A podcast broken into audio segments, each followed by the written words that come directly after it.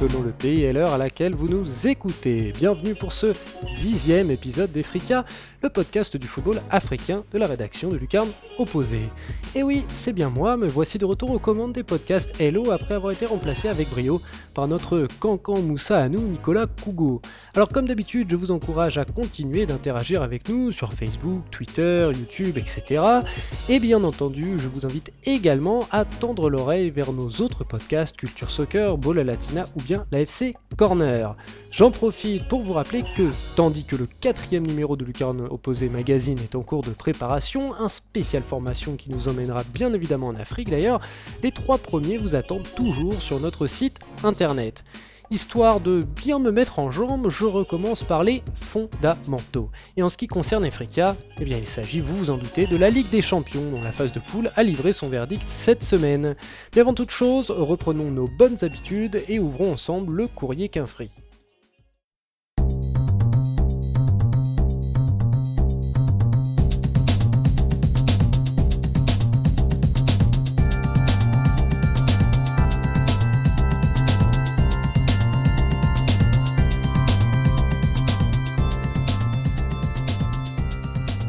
Commençons par le Bénin qui a élu un nouveau président à la tête de la FBF. Il s'agit en toute logique de l'unique candidat à s'être présenté, Mathurin de Chacus élu par 55 voix sur 75.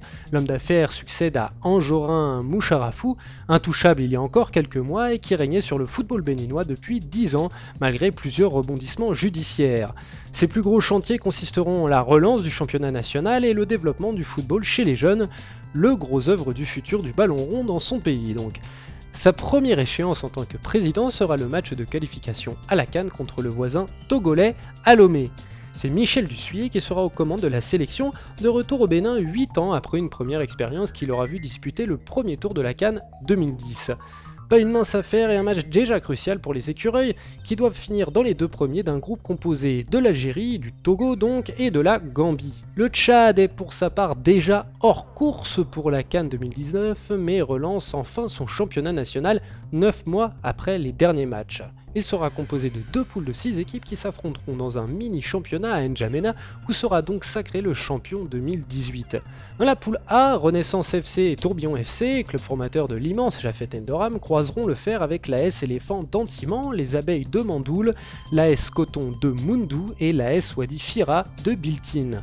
Dans la poule B, Gazelle FC et l'Export Foula Edifice et l'AS Coton Tchad, cette fois-ci devront se défaire de l'AS Mirim de Mongo et de l'AS Licote de Doba.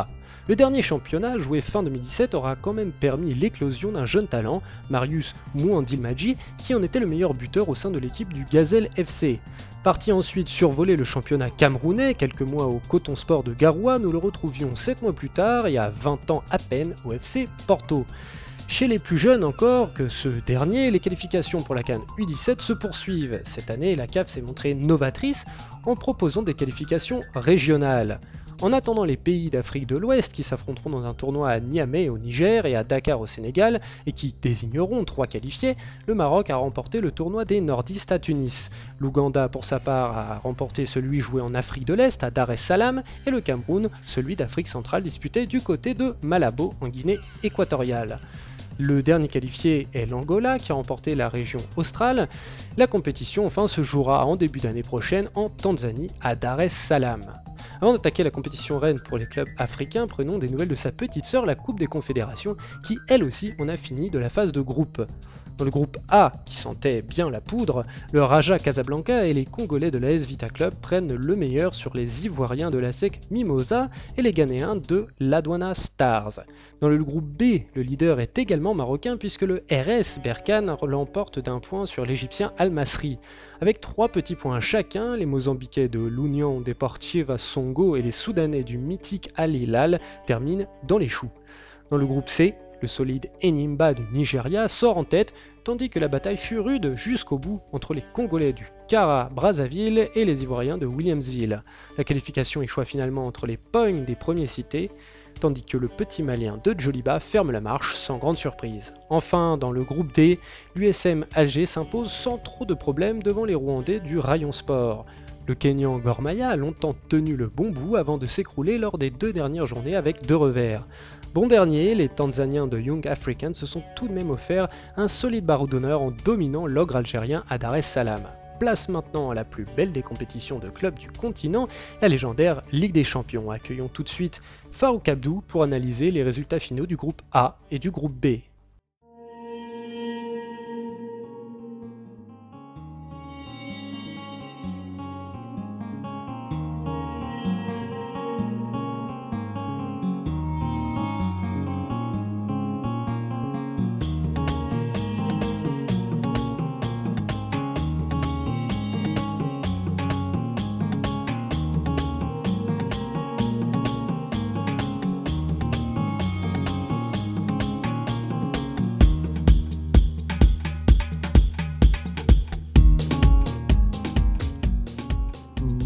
Farouk, c'est un très grand plaisir de te retrouver depuis, euh, depuis la Coupe du Monde et, malheureusement l'élimination de ta Tunisie. Comment vas-tu? Bonjour Simon, bonjour à tous les auditeurs d'Efrika et tous les lecteurs de Lucarne Opposé. Effectivement, c'est un plaisir de pouvoir reparler euh, de compétitions euh, auxquelles nous sommes un peu plus habitués que cette, que cette Coupe du Monde finalement trop peu fréquente. Mais maintenant, les affaires domestiques vont reprendre le dessus et c'est très bien. Alors comme vous l'entendez derrière Farouk, il y a un peu de bruit, il y en aura peut-être euh, derrière euh, moi, puisqu'il y aura peut-être des cris d'enfants, puisqu'il y a ça nouveau dans ma vie. Hein. C'est pour ça que je vous ai quitté, chers auditeurs, pendant un gros mois. Euh, mais ma foi, c'est lucarne opposée. Hein. On, fait à la bonne franquette, on fait avec nos moyens du bord. Inch'Allah, un jour, on aura un studio. Mais aujourd'hui, comme tu l'as dit, Farouk, nous allons reprendre les affaires quotidiennes et donc en Afrique, la Ligue des Champions de la CAF et débriefer donc la phase de poule en commençant avec toi avec le groupe A, celui du Al-Ali de l'Espérance de Tunis, du KCCA ougandais de Kampala et des Township Rollers du Botswana. Un groupe dans lequel la logique a été respectée, les deux groupes passent sans trembler, hein, le Al-Ali puis l'Espérance de Tunis. Et les deux novices n'ont pas forcément été euh, plus ridicules que ça. Qu'est-ce que tu en penses pour une première? Qu'est-ce que ça a donné le KCCA et, et le Township Rollers? C'était en définitive conforme à ce que nous avions prévu dans les podcasts précédents. On avait fait un preview des deux groupes en disant les, les potentiels qualifiés. Finalement, ça s'est déroulé euh, comme on l'attendait, c'est-à-dire que les deux novices ont finalement montré beaucoup d'enthousiasme, pas mal d'intention quand même de jouer, ont quand même défendu crânement leur chance, mais il était très très prévisible que les deux places soient verrouillées par El Ali et l'Espérance de Tunis.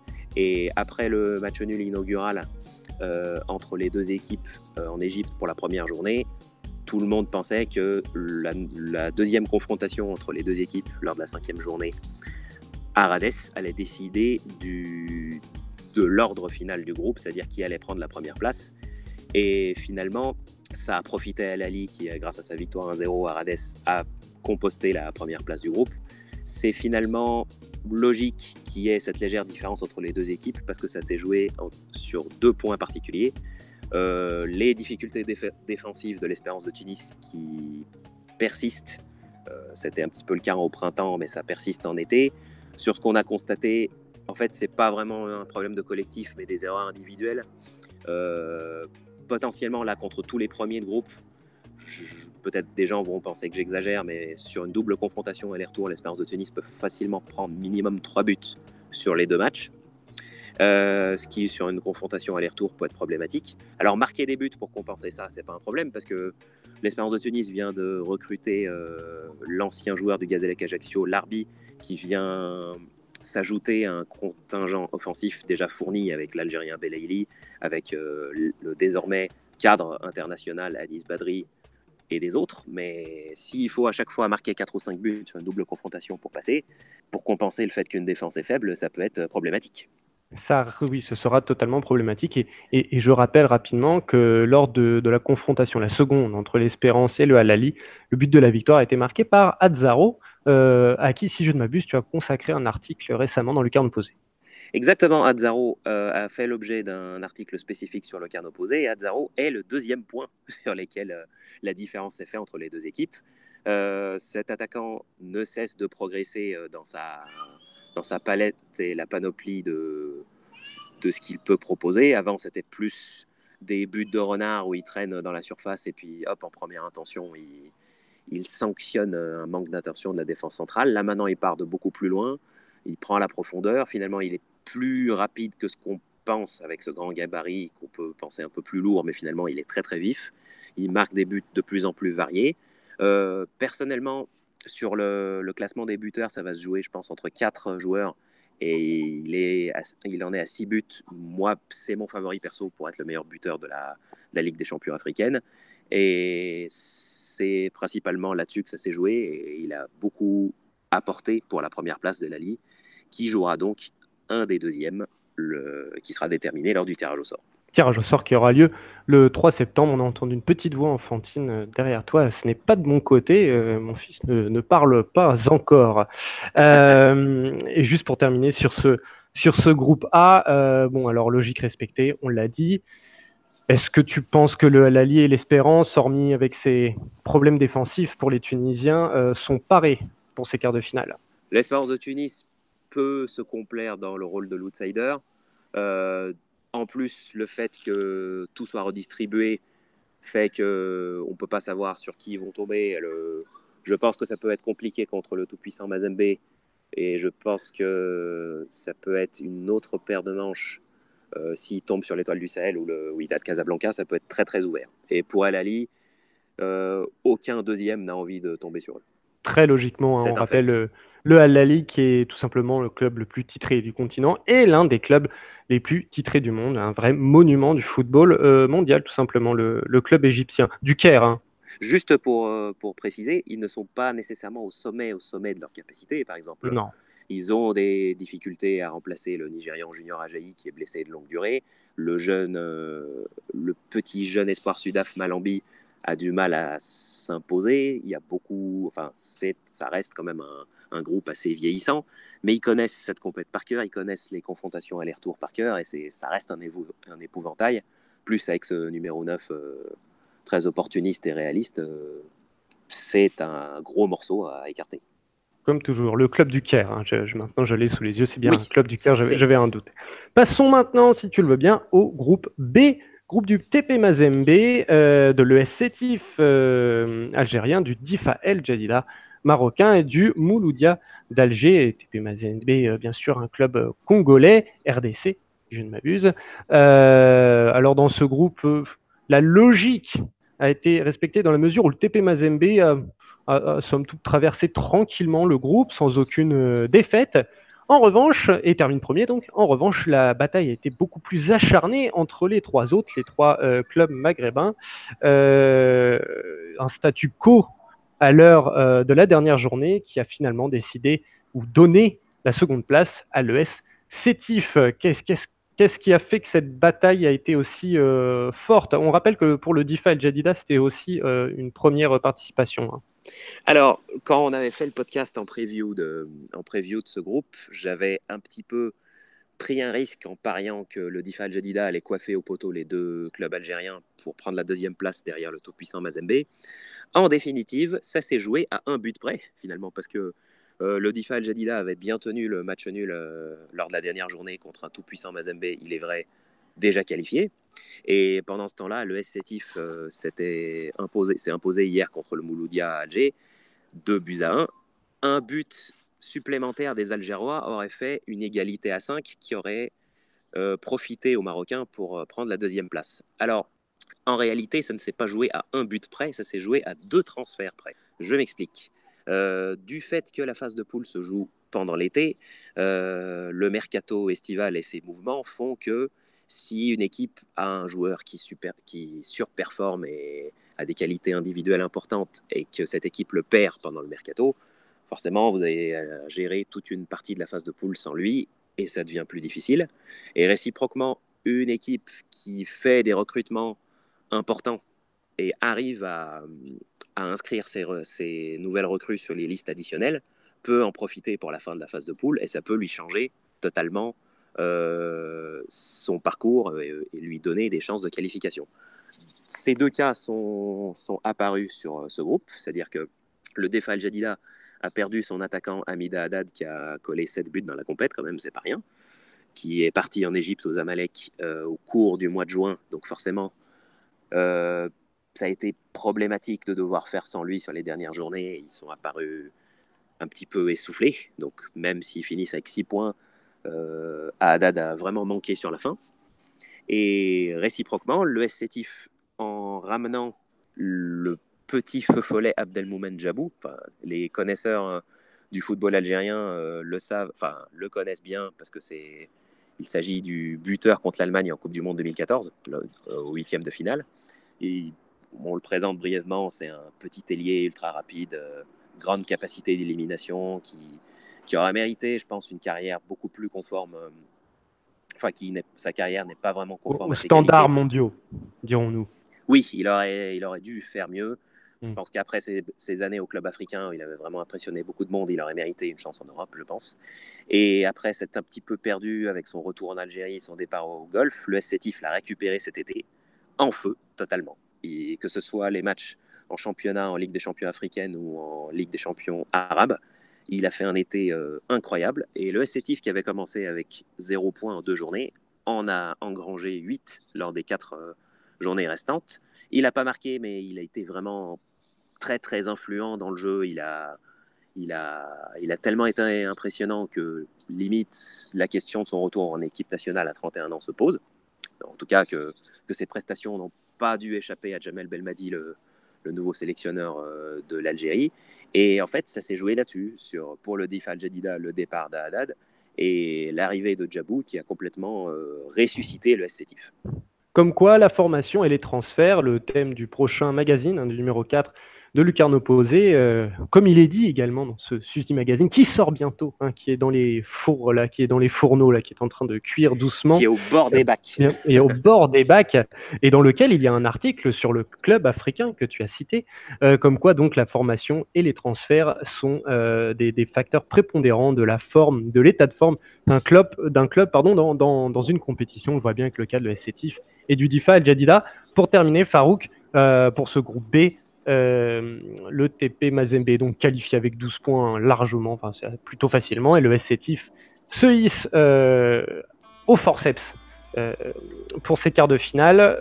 Le TP Mazembe sera un ogre d'écart et ce sera plus compliqué pour Sétif De même que pour le premier groupe, le SCTIF peut être un outsider parfait qui peut, qui peut brouiller les cartes sur deux matchs et qui est capable de, qui est capable de faire une surprise. Et réciproquement, euh, le tout-puissant Mazembe, je pense qu'il y a certains deuxièmes euh, qui se disent qu'il vaudrait mieux euh, tomber sur quelqu'un d'autre, on va dire. Enfin, de, fait, si on regarde un petit peu le plateau, sur les premiers, tout le monde a envie de tirer Prima Hero de Agosto, qui est le, qui est le, deuxième du groupe, groupe D où l'étoile du Sahel a, fini première. Tout le monde a, entre guillemets envie de tomber sur Prima Hero de, de, Agosto en se disant que ce serait le meilleur tirage. Sur le reste, un petit peu aussi, c'est un petit peu le cas aussi pour les Guinéens de l'Oria Conakry qui ne partiront pas vraiment favoris. Mais sur le reste, euh, le SCTIF et l'Espérance de Tunis, ça se joue. Ça va être euh, les confrontations contre le premier de groupe, je ne sais pas sur lequel, ils vont tomber, ça va être très très serré. Très, très, très bien.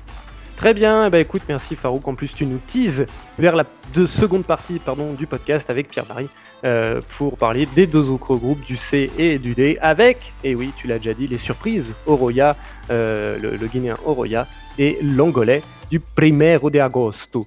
Merci beaucoup Farouk et on se retrouve très vite pour un nouvel Efrika. À bientôt. Merci Simon, à bientôt. Continuons notre débrief avec les poules C aidé donc en compagnie de l'African Trotter Pierre-Marie Gosselin. Allez, en route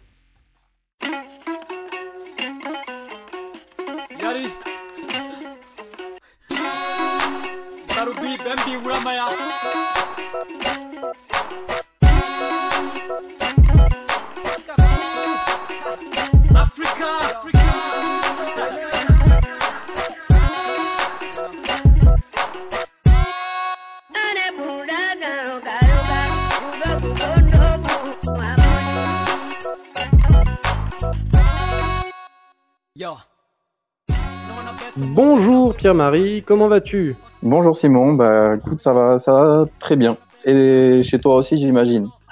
tout va très bien, en effet, tout va très bien. Je suis très content de, de te retrouver, PM. Question habituelle avant de, commencer de parler de, ces deux derniers groupes de la Ligue des Champions. Quelle question je vais te poser? Est-ce que tu le sais? Bah, J'imagine que tu vas demander des nouvelles des petits d'Abisport. Exactement. Comment vont les petits d'Abisport bah, écoute, tu, enfin, vous avez eu l'occasion d'entendre dans les news. Euh, au Bénin, là, l'heure était plutôt à la politique et aux élections du, euh, pour le président de la fédération. Du coup, toujours pas de championnat. C'est censé commencer là euh, maintenant en septembre. On n'a toujours pas les grandes lignes. Donc pour les grands, ils devraient pouvoir débuter en troisième division. Euh, L'objectif, ça va être de figurer au mieux. Pourquoi pas essayer de monter? Euh, Ça correspond plus ou moins à, voilà, leur catégorie d'âge. Ils risquent d'avoir des équipes, des adversaires avec des joueurs un petit peu plus âgés sur à certaines occasions, mais ça devrait quand même être un objectif atteignable. Et puis pour les plus petits, ben, toujours pareil, hein, des matchs amicaux. Mais moi, la grande nouvelle, c'est plutôt que je vais partir sur une nouvelle aventure avec un, nouveau, avec un autre centre du côté de la Tanzanie et Arusha, euh, le Future Stars Academy. Donc euh, voilà, peut-être de nouvelles histoires là-bas. Très bien, super. Bon, et eh ben écoute, on va partir pour euh, le débrief de ceux des groupes C et D, évidemment, à commencer par ce groupe C, qui était composé du Wydad Casablanca, le, tenant du titre, le Oroya guinéen dont nous parlons dans Africa depuis maintenant plusieurs et plusieurs épisodes, le Mamelody Sundowns, l'un des gros continentaux, un club sud-africain, et la S le port de Lomé, euh, qui, euh, si je ne m'abuse, faisait ses débuts dans la compétition. Au final, le tenant du titre euh, a, comment dire, euh, voilà, euh, s'est montré très solide et solide premier. Et si dans les groupes A et B, l'ordre établi était respecté, et eh bien là, il y a eu des surprises. On le verra aussi dans le groupe D, il y a aussi eu des, surprises, pardon. Mais là, c'est le Oroya pardon, qui a créé la surprise en sortant les Sud-Africains de Mamelody Sundowns. Ouais, ben, effectivement, après, surprise, on l'avait quand même un petit peu annoncé. Hein, je sais pas si tu te souviens, on avait fait un, on avait fait un épisode avec un petit peu, enfin un, numéro avec nos pronostics et c'est vrai qu'on disait que le Roya pouvait être un sérieux client pour Mamelody Sundowns et qu'ils n'avaient pas trop de marge d'erreur. Et ben euh, voilà, ça s'est joué hein, sur le dernier match après Toria euh, hier soir avec un, match nul 0-0 qui permet euh, aux Guinéens de, de se qualifier. une première depuis depuis 40 ans. la dernière fois, ben il faut remonter au au, grand Afia euh, qui avait fait, euh, qui avait gagné trois fois Ligue des Champions pour avoir une équipe guinéenne euh, à ce niveau-là de la compétition. D'ailleurs, on, avait raconté leur histoire hein, dans le magazine de Lucarno Posé, dans le numéro 1. Et ben, du coup, ben, c'est les Sud-Africains qui en font les frais. c'est un peu une demi-surprise. Alors, c'est vrai qu'ils ont eu dans leur parcours, il y a une défaite. Ils ont fait un match nul à, Conakry, mais ils ont une défaite qui fait un petit peu tâche. C'est contre les Togolais à, Lomé, contre l'Estogoport, une défaite 1 à 0. Euh, ben, qui au final leur plombe un petit peu leur, euh, leur campagne et ils ont aussi perdu leur meilleur joueur. Euh, Tao qui est parti, qui a signé en Angleterre, je crois, il a payé son visa, il est prêté dans un club belge, mais en tout cas, il joue plus, joue plus chez eux. Ils ont aussi perdu Kamal Biliat, qui était la, star de leur épopée victorieuse en, en, en 2016. Et euh, ils ont recruté des joueurs, notamment, euh, ils ont fait un recrutement très lucarno posé, parce qu'ils avaient déjà pris le, le néo-zélandais euh, Jérémy Brocky, euh, dont on avait eu l'occasion de parler, hein, puisqu'il avait, euh, il avait été avec son équipe Supersport en, en Coupe de la Confédération l'année passée. Ils ont recruté un autre joueur local, cette fois-ci en sud-africain, les, les Maboe. Et puis, ils ont fait un recrutement sud-américain avec un Uruguayen, Gaston Cirino, qui arrive de, de Bolivar, hein, en Bolivie, qui était formé à, à Junior. Euh, qui vient là au milieu du terrain, qui a participé aux, dernières rencontres de Ligue des Champions. Il y a aussi un attaquant vénézuélien, José Alimesa, euh, José Alimesa, pardon, il faut le prononcer à, l'espagnol, du coup, qui vient de Oriente Petroleo, euh, toujours en Bolivie. Et puis, euh, ils ont également pris un, défenseur brésilien, Ricardo dos Santos de Nascimento. Euh, voilà, après, ils étaient là sur la deuxième partie. Peut-être que ça a, a, cassé un petit peu la cohésion et ça n'a pas marché pour eux. Du coup, ben, c'est les Guinéens qui en profitent.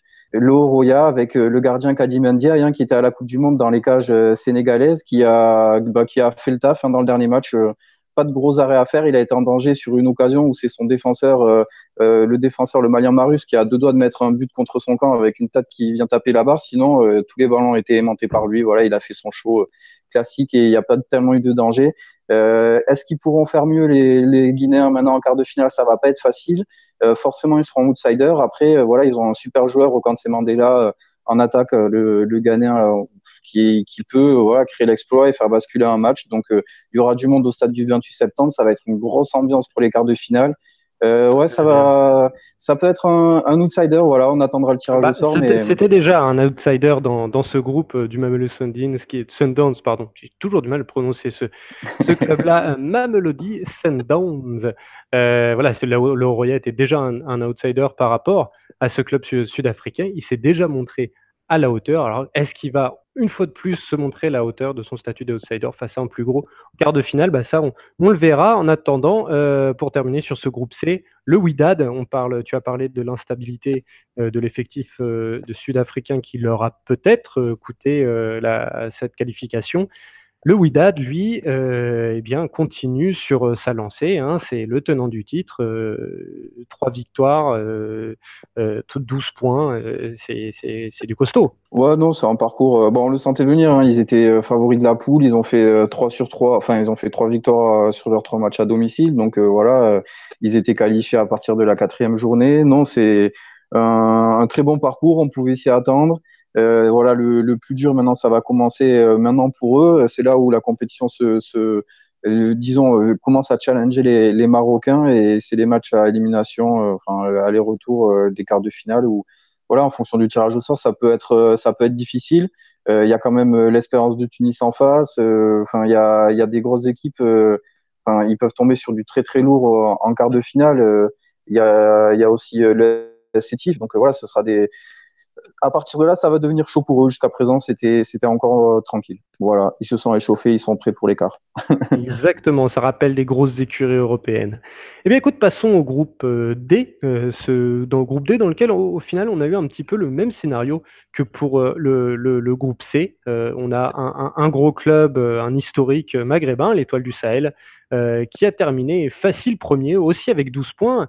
Euh, de sa poule. Et on a également une surprise, puisque ce groupe était également constitué du euh, Zesco United zambien, qui est un club qui a une certaine envergure continentale, du Mbaban Swallows, swazilandais, Swahili, je ne me souviens plus, on, on l'avait dit la dernière fois. Ouais, Swaziland, même ils ont changé de nom, maintenant c'est le royaume des Swatini. ah oui, bah écoute, tu m'apprends quelque chose. Et le Primeiro de Agosto, club euh, angolais, euh, qui était un petit peu, qu'on avait un peu désigné comme le petit poussé un peu de, de, ce groupe avec les, les Swazilandais. Donc, et c'est donc ces derniers, c'est le petit poussé, c'est donc le Primero de qui a créé la surprise et qui se qualifie euh, pour, euh, pour le, le, les quarts de finale. Alors là, j'ai envie de dire qu'avec le Oroya, tu on avait annoncé un petit peu que la surprise était possible. Là, avec les Angolais, elle est encore plus grosse. Euh, ouais, là, c'était un petit peu plus euh, compliqué de, ben, hormis l'étoile, l'ESS, hein, l'étoile sportive du Sahel, qui, voilà, qui était largement favori. Les trois autres équipes se valaient un petit peu. Effectivement, les Zambiens avaient plus d'expérience que les deux autres, mais euh, voilà, sur la dynamique, les, les Swazilandais, ils avaient rien à envier aux, deux autres et voilà, l'Angola, c'est quand même un pays euh, qui a énormément de moyens euh, grâce, au pétrole. Hein, on va, je vais rien vous apprendre. Et, du coup, ben, ça permet quand même d'avoir des équipes assez intéressantes. Ça s'est joué à la dernière journée. Euh, on va dire que le scénario de la poule, hein, c'est comme dans la poule C, à savoir les, les Tunisiens ont survolé leur compétition tranquille, ils se sont qualifiés aussi après quatre journées. C'est pour eux, la compétition commence aussi en quart de finale.